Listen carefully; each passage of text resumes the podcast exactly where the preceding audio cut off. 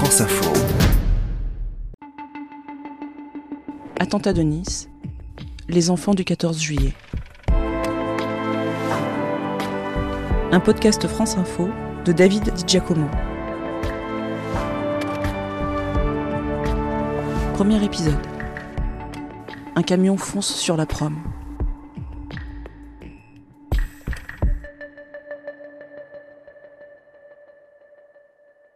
David Di Giacomo. Le feu d'artifice était terminé depuis euh, seulement 10 minutes. Un camion fou a foncé dans la foule. Un camion a foncé euh, dans la foule sur la promenade des Anglais. Ce camion a roulé sur une distance de 2 km. Le 14 juillet 2016, avant de rejoindre France Info, je suis journaliste à Nice, à France Bleu Azur. Très vite après l'attentat, nous sommes en édition spéciale. Donc vous étiez euh, à quel endroit au moment où le, le camion a foncé sur la foule? Nous, on était euh, chez nous, en fait, donc on a entendu des tirs à un moment. Je passe alors une bonne partie de la nuit à l'antenne. Beaucoup de témoins vont nous appeler pour nous raconter ce qu'ils ont vu.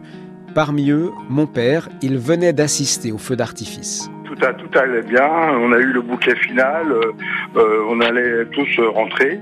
Je rentrais chez moi et un groupe de jeunes euh, s'est mis à courir d'un seul coup. Et puis euh, on a vu que ça commençait à se gâter quand bah, des jeunes femmes sont passées avec des, des, poussettes et des enfants dedans qui réclamaient la police. Ils disaient la police, mais puis qui pleuraient quoi, qui pleuraient, qui étaient dans un état euh, vraiment. Ce soir-là, presque tout le monde à Nice avait au moins un enfant, un parent ou simplement un ami sur la prom. Mon fils aîné j'avais envie de lui faire découvrir le, pour la première fois le feu d'artifice. Notre collègue fait partie des victimes. Moi, je l'ai appris par les réseaux sociaux des jeunes adolescents, puisque mon fils avait des amis qui se trouvaient sur la promenade. Il se trouvait au niveau du méridien euh, pour voir le feu d'artifice. Et deux de mes enfants avaient décidé de rejoindre leurs copains et d'aller sur la prom. Quand on est parti ce soir-là, le 14 juillet, on était joyeux, on ne pensait pas qu'un jour ça nous arriverait. C'était vraiment, je dirais, comme des cercles circonscrits les uns autour des autres. C'était les parents des enfants. On nous prend notre fête, on nous prend notre joie, on nous prend nos rires, on nous prend tout. N'importe qui. Euh, là, c'est la première fois en province qu'on a un attentat avec 86 victimes. Hein. Parmi ces 86 victimes, 15 enfants ont été assassinés. Léana et Sylvia étaient les deux plus jeunes. Elles n'avaient pas encore 3 ans. Léana était française. Sylvia, elle, venait du Kazakhstan. On a attaqué la parentalité. On a attaqué la famille, c'est-à-dire des parents, des enfants, des grands-parents, des cousins, des cousines et des amis. Six mois plus tard, la professeure Florence Askenazi crée sur la promenade un centre unique en France, entièrement dédié aux enfants traumatisés par l'attentat. Pendant plusieurs mois, je couvre les suites de l'attaque du 14 juillet, je rencontre alors les victimes, puis je vais quitter Nice pour rejoindre le service police-justice de France Info mais les différents hommages, les avancées de l'enquête et les souvenirs que j'ai de cette soirée, beaucoup de choses en fait me ramènent toujours à la promenade des Anglais. La lumière provient toujours d'un dialogue franc où l'on parle quand il faut parler, où l'on écoute. Elle s'appuie toujours sur une mémoire assumée grâce à laquelle on retrouve les traces de nos vies communes. Et six ans plus tard, à l'approche du procès de l'attentat de Nice, j'ai eu besoin de revisiter cette mémoire commune, la mémoire des protagonistes de cette soirée et de toutes ces familles attaquées.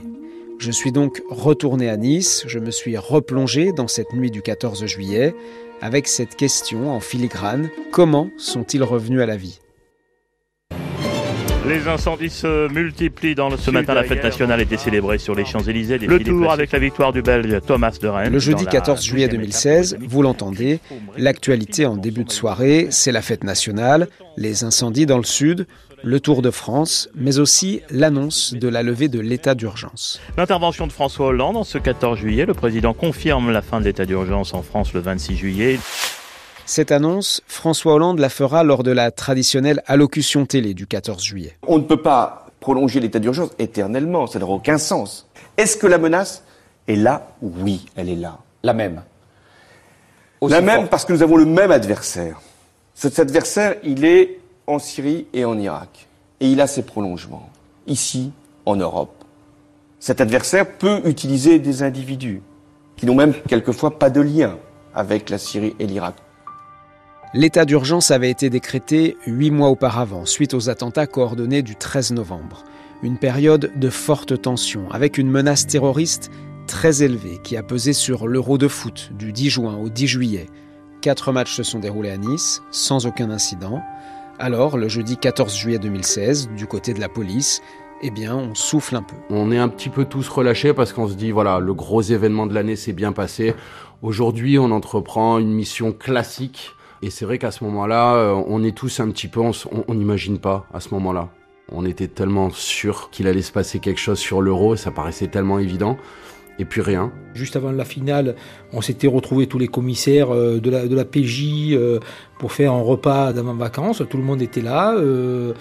Et chacun ensuite était parti dans ses lieux de villégiature. Donc moi-même, j'étais parti en vacances avec ma famille. C'est mon adjoint qui était resté sur place pour lui travailler au mois de juillet. Et moi, je devais rentrer au mois d'août. Pour nous, c'était plutôt une période de détente. On s'attendait pas du tout euh, à un attentat à ce moment-là, vraiment pas. Pour moi, ce soir-là coïncide avec le début de mes vacances, et comme chaque année depuis dix ans, j'ai prévu d'aller faire un tour sur la promenade des Anglais pour voir le feu d'artifice. Cette fois, je dois y aller avec ma femme et ma fille d'un an et demi. On habite à dix minutes de la prom. Mais au dernier moment, on change d'avis. Nos valises ne sont pas faites et on doit partir très tôt le lendemain matin.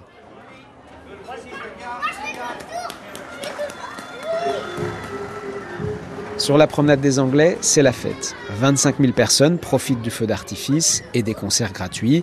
Une partie de la célèbre avenue est d'ailleurs interdite aux voitures.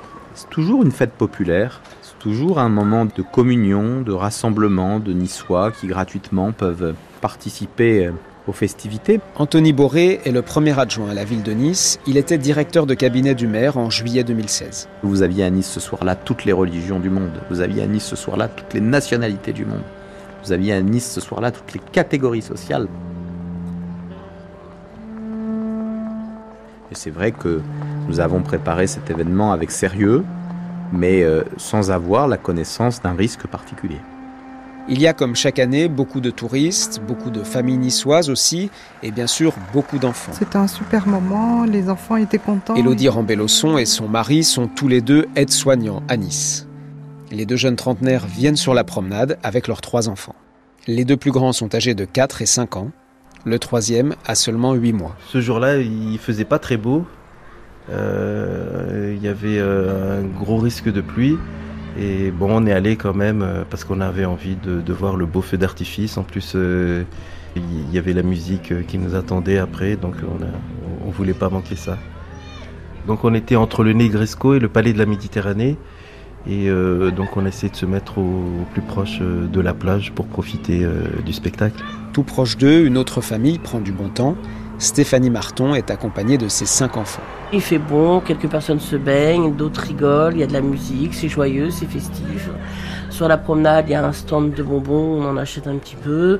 en face, il y, a un, il y a un estrade où il va y avoir des musiciens. Donc il y a un monsieur qui fait des ballons en forme d'animaux. Donc c'est festif, c'est joyeux, il n'y a pas de... Du coup, on dansait, on chantait sur euh, des musiques. Donc, euh, mon petit frère Lazare jouait avec Yanis, avec euh, ses chaussures qui brillaient. Il y a un petit restaurant qui vend des pizzas, donc on prend une pizza, on prend des boissons et on s'installe sur la plage où il y a déjà plein de familles, plein de groupes, des jeunes qui font de la musique. On mange là en attendant le feu d'artifice. Pas de consigne particulière, encore une fois, on fait les patrouilles, c'est plutôt festif, les gens sont des, gens avec des poussettes, euh, un, 14 juillet tout à fait classique, en somme.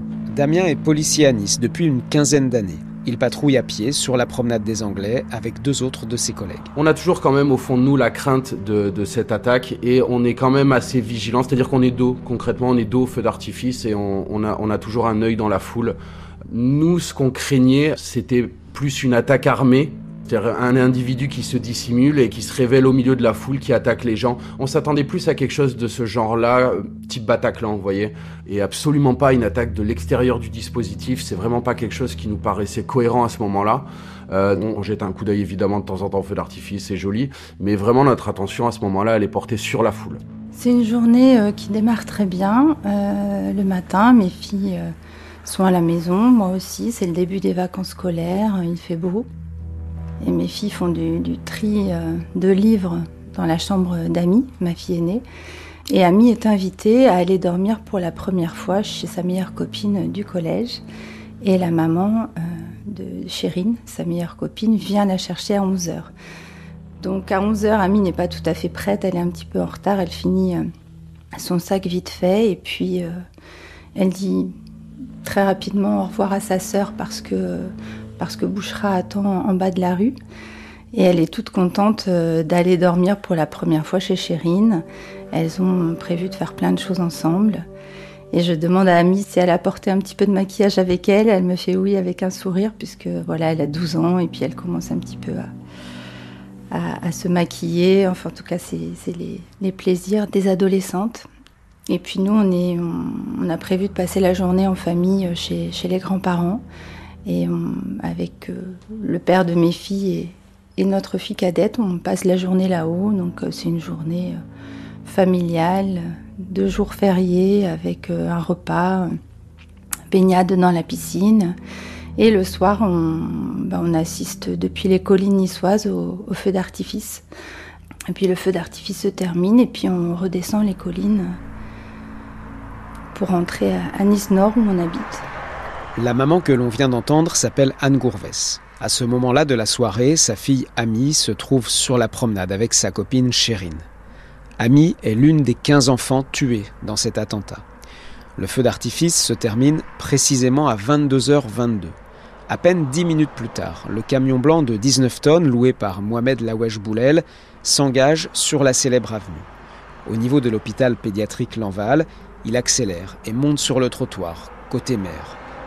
Il est 22h33 quand le terroriste commence à percuter des passants. Ses feux sont éteints et il roule très vite. Le, dernier souvenir, que j'aurai, c'est euh, euh, marcher avec euh, la poussette. Et ce, soir-là, en plus, il s'est endormi. En général, je l'attache jamais sur la poussette, mais ce soir-là, je sais pas pourquoi, on s'est dit on va l'attacher. Et heureusement qu'on l'a attaché. Je pousse la poussette. Et euh, dernier souvenir, c'est euh, de la musique. Euh, et puis plus rien. Et puis, puis bah, tout d'un coup, on a entendu des bruits, un bruit bizarre, hein, comme des plops. On se demandait ce qui s'est passé. Puis on, bah, on a levé, on a regardé. Et avec le monsieur agi, on s'est dit, merde, un, un, connard qui a, perdu le, qui a perdu le contrôle de son véhicule, il a qu'à se foutre dans un arbre, dans un palmier, puis on n'en parle plus. En fait, on s'est rendu compte que non, non, qu'il n'avait pas du tout perdu le contrôle de son véhicule et qu'il allait sur la promenade, qu'il se fonçait dessus, quoi. On a déjà, on voyait déjà des corps voler. Moi, j'étais avec Mathias Inès en plein milieu, donc j'ai eu très peur pour eux. Donc, bah, ma réaction à moi, c'est, bah, j'ai poussé Mathias Inès euh, vers la plage, vers les barres blanches, et j'ai hurlé sur mon fils pour les rattraper. Euh, bah, dès que le camion est arrivé, euh, ma mère m'a gueulé dessus pour que je vienne, pour pas que je me fasse euh, percuter. Et du coup, bah, je suis venue en courant. Et bah, je suis venue avec mes grands frères, je me suis allongée par terre. J'ai élevé mon regard et j'ai croisé le, bah, le regard du chauffeur. Hein. Il faisait un grand sourire, il nous a donné un coup de volant vers nous, donc j'ai vu qu'il nous visait directement. Et donc j'ai crié à mon fils de s'allonger par terre avec euh, tout le monde. Donc il a pris tout le monde, il s'est allongé comme il a pu, il a plaqué tout le monde au sol. Et moi, quand j'ai voulu me déporter, ce que j'ai pas fait attention, c'est qu'il y avait un banc. Un de mes genoux euh, s'est éclaté sur la promenade, donc j'ai fissuré ma rotule. Et le deuxième, bah, j'ai voulu plier, ça a craqué. Yannis s'est passé au même moment, donc j'ai voulu rattraper ce petit garçon, qui malheureusement, j'ai pas pu attraper. Le camion l'a tapé de plein fouet. Et la voie arrière du camion m'a frôlé l'autre genou. Et, et après, bah, il est parti et il a fallu se, relever. euh. Donc euh, mes enfants se sont relevés et bah, je les ai tout de suite mis dos au, massacre. Je les ai mis face à la plage. Ils étaient assis sur le banc parce que bah, ça pleurait, ça criait. Moi, ce que j'avais peur, en fait, quand j'ai vu le camion s'éloigner, c'est que les portes arrière s'ouvrent et qu'il y ait quelqu'un à l'arrière pour euh, peut-être finir son travail. On ne sait pas ce qu'il peut. On s'imagine plein de choses, en fait. Et, après, on se réveille par terre. Et c'est là que j'ai vu que la poussette était vide, alors que je l'avais attachée. J'ai couru sur la plage, j'ai cherché sur la plage, j'ai cherché, euh, j'ai regardé euh, ben, parmi les cadavres qui étaient là sur euh, la chaussée. euh, j'ai regardé, je me suis approché du camion pour regarder, pour être sûr qu'il n'était pas là. Et Dieu merci, en fait, ce sont des personnes qui sont devenues maintenant des amis en fait qui ont pris Tiliane euh, parce qu'ils ont entendu un bébé qui pleurait dans une poussette et autour euh, bah, je pense qu'ils ont cru comme comme on était euh, on avait tous perdu connaissance. Peut-être qu'ils s'é- ils s'étaient dit que on était mort et ils ont vu le petit qui pleurait ils l'ont pris et, nous on s'est réveillés plus tard. À 22h48, il y a un coup de téléphone. Et je vois sur mon téléphone Maman Chérine qui s'affiche. Et je ne sais pas pourquoi je n'ai pas, euh, pas d'appréhension, je n'ai pas de crainte, ce qui me surprend encore aujourd'hui, parce que 22h48, j'aurais pu me dire, tiens, il s'est passé quelque chose. La maman de Chérine m'appelle, je décroche le téléphone et c'est là que, que la bascule se fait. C'est là qu'on bascule dans une autre dimension. Et mot pour mot, Bouchera euh, avec euh, le stress qu'on imagine et donc euh, l'intonation, la voix, le, les cris qu'on peut, imaginer. Elle me dit Anne, il y a eu un attentat sur la prom, nos filles sont blessées, mon fils est mort, viens tout de suite, pour la petite, viens tout de suite. Et nous, on était donc en voiture, on était presque arrivés à la maison. Et la paire de mes filles tourne tout de suite et puis on, enchaîne dans l'enfilade euh, boulevard de Cessol et boulevard Gambetta et c'est par là qu'on arrive. Et là, c'est une descente aux enfers, quoi. Plus on approche de la prom et, euh, et plus on, est confronté à une foule qui reflue, en fait. Une foule, mais effrayée, qui remonte en, courant, en hurlant. On voit des, des personnes se cacher derrière des containers à poubelles. Et on est tous dans la représentation qu'on se fait d'un attentat, c'est-à-dire euh, le 13 novembre. Parce que huit mois auparavant, c'est l'explosion au Stade de France, c'est les fusillades aux terrasses et c'est euh, le Bataclan. Et avant de sortir de la voiture, je, me retourne vers, euh, vers Laurette, puisqu'elle est, elle est en panique totale. Et je lui dis, tu as entendu Bouchera au téléphone, il y avait un attentat. Ami est blessée. Je vais la retrouver et quand je suis auprès d'elle, je vous appelle. À 22h34, Damien, le policier en patrouille sur la promenade, reçoit un appel radio de son chef de bord. En gros, ce, dit, ce que le message dit, c'est qu'il y a un camion fou euh, qui circule sur les trottoirs de la promenade des Anglais. Et euh, on voit au loin ce camion qui, qui rebondit. Ce camion circulant à vive allure avec ses rebonds, ça nous laisse imaginer le pire.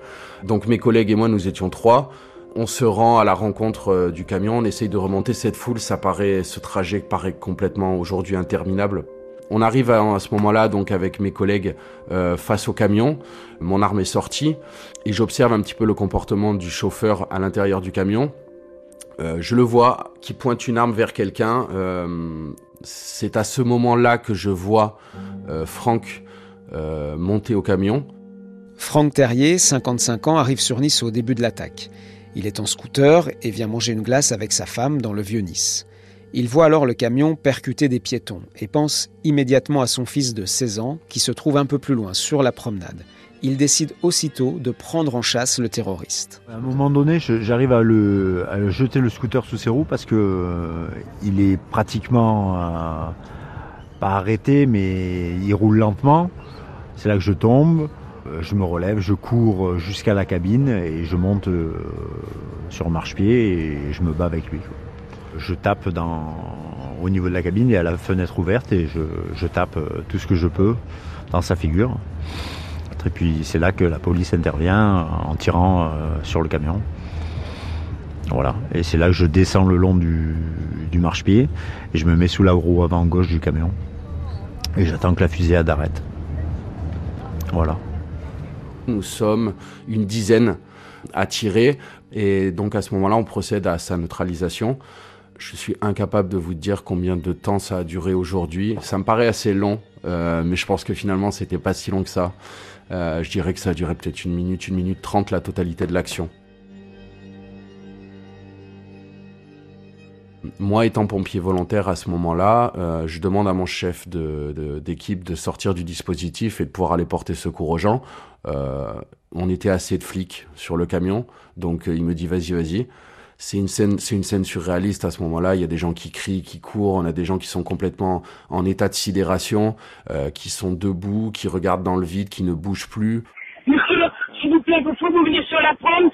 Ils ont, ils ont renversé alors euh, l'appel, lui, il est situé très précisément, puisqu'on a des enregistreurs qui nous euh, enregistrent l'heure d'appel. Il est tombé à 22h33. François Valli est le directeur médical du SAMU de Nice. Il est de garde la nuit du 14 juillet en salle de régulation où tous les appels arrivent. On ne mesure pas encore la, gravité de cet événement. On va recevoir X euh, appels, mais de gens qui sont placés à différents endroits sur les deux kilomètres. Donc chacun ne décrivant que ce qu'il voit à la lumière de ce qu'il peut voir. Vous savez quel numéro on est de la France, s'il vous plaît Vers le 6. Vers le combien Je sais pas, monsieur, on est... Oh, je ne sais pas quoi vous dire. Mais madame, euh, déjà c'est quel côté? Côté mer ou côté euh, centre Attendez. Attendez, je vais essayer de voir le. Il y a plusieurs blessés par contre. Il y en a peu de partout. Pourquoi, Parce qu'il y a plusieurs blessés. Pourquoi C'est un camion, c'est un camion qui a arraché le train, il a renversé tout le monde. D'accord. Alors attendez, je cours. Donc il a fallu bien 15 euh, minutes avant de comprendre que c'était le seul et même événement qui était en train de se, qui venait de se dérouler, puisque quand les appels sont tombés, euh, il avait déjà lui roulé pendant au moins une minute et tout s'était déjà produit. Les premières équipes qui sont envoyées, c'est des équipes qui font de la reconnaissance. Il y a un, bilan flash qui est fait par le premier médecin de chez nous qui peut, qui peut accéder. Et donc nous étions, quand vous voyez déjà un chiffre comme ça, à 30 personnes, ce qui semble déjà euh, monstrueux et qui s'est avéré euh, très faible par rapport à la réalité des 86 euh, décédés et 350 euh, ou près de, près de 400 blessés. Très vite, une discothèque est transformée en poste médical avancé pour prendre en charge les blessés. Le palais de la Méditerranée et son célèbre casino accueillent les policiers et les autorités. Ils seront en réunion de crise une bonne partie de la nuit. Sur la promenade des Anglais, même si le terroriste a été abattu, c'est toujours le chaos. Anne Gourvès, la maman d'Ami, arrive à ce moment-là en voiture pour retrouver sa fille. Ce qui me frappe, c'est la précision de son récit six ans après. Je sors euh, de la voiture et je me mets à courir pour faire les, derniers mètres euh, qui, me séparent de la prom. Et je suis en tongs, je suis en robe et en tongs et j'arrive pas à courir. Donc je m'arrête, je prends mes tongs à la main et, j'arrive en courant comme ça, euh, pieds nus, le sac à main à l'épaule et, je cours, je cours de, toutes mes forces et, et je, je, me fiche sur place. Tout d'un coup, je m'arrête parce que devant moi, c'est inimaginable en fait. Ce que je vois tout de suite, c'est des cadavres par terre. Des cadavres recouverts avec des nappes blanches, en tout cas des, ce qui ressemble à, des draps ou des nappes blanches. Bah, je, suis, je suis pétrifiée en fait. je, c'est inimaginable cet endroit qu'on connaît tellement bien, cet endroit où on allait faire du roller en famille, euh, qui est, magnifique, cette prom qu'on connaît si bien, euh, qui est transformée en, un champ de bataille en fait. Et là, je, cours de, toutes mes forces jusqu'à voir euh, les jardins du Capitole. Et là, il est 22h57. Et là, il y a, je pense, quatre personnes qui portent euh, ma fille. Il y a une couverture sous elle, ce qui permet donc de, la porter. Je vois qu'il la porte délicatement. Et il y a une couverture de survie sur elle. il y a une dame qui lui parle et qui lui dit euh, Ça va aller, ami. Et je dis euh, Je suis la maman. Et là, je vois une voiture de police le coffre ouvert et, ils installent Ami euh, dans une voiture euh, de police en l'installant par le coffre ouvert.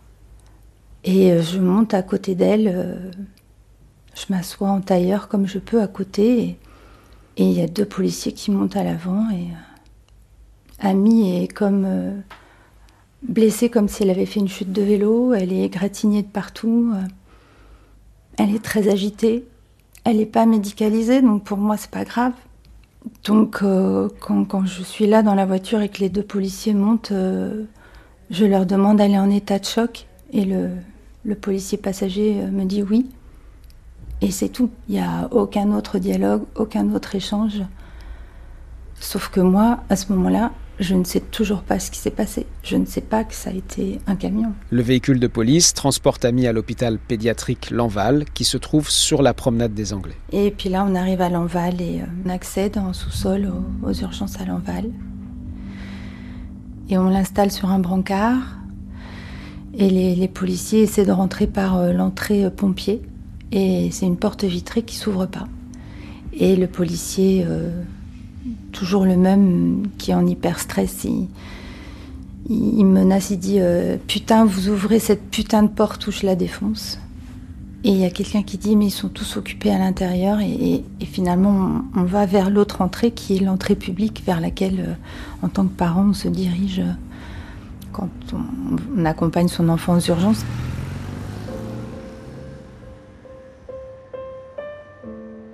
En fait, beaucoup de personnes sont arrivées ici non encore médicalisées, c'est-à-dire que les premiers secours par le SAMU ou par les pompiers n'avaient même pas eu lieu encore, et donc ils sont venus spontanément via les urgences ou même par la porte de l'hôpital, par le porche de l'hôpital, directement dans le hall, démunis pour trouver de l'aide. La professeure Florence Askenazi dirige le service de pédopsychiatrie de l'Enval. Comme beaucoup de médecins, elle est alertée aux alentours de 23 heures et se rend aussitôt sur place. De mon côté, je suis aussi mobilisé. Je passe des premiers appels pour vérifier toutes les rumeurs qui circulent. On parle de fusillade dans le Vieux-Nice, de prise d'otages dans un restaurant du centre-ville. David Di Giacomo, vous êtes à Nice pour France Info. Est-ce que l'on a plus de précisions désormais?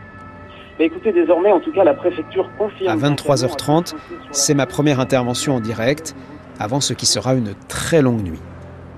Au même moment, tous les enquêteurs, qu'ils soient de permanence ou hors service, convergent vers la promenade. C'est le début pour eux d'une nuit qui va aussi faire basculer leur vie. Euh, j'ai appris à peu près un quart d'heure après le début de l'attentat par un coup de fil d'un collègue qui m'a averti qu'il y avait un, un, gros problème sur la, sur la zone.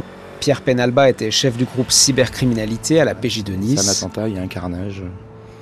Et c'est à ce moment-là, j'ai pris ma voiture et je suis rentré immédiatement. Philippe Frison, lui, dirigeait l'antenne niçoise de la police judiciaire. Et c'est là que, euh, en pleine nuit, je vois que euh, toute cette partie baie des Anges est illuminée par des lumières bleues qui n'arrêtent pas de clignoter, qui n'arrêtent pas de clignoter.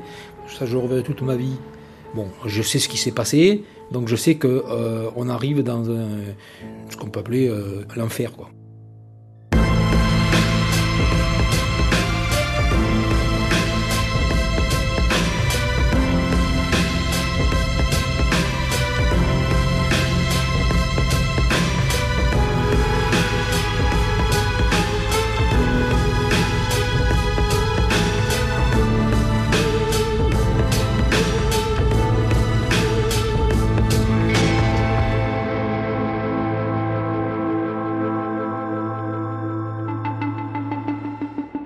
C'était Attentat de Nice, les enfants du 14 juillet.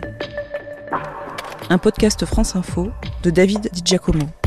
Réalisation Cécile Lafont.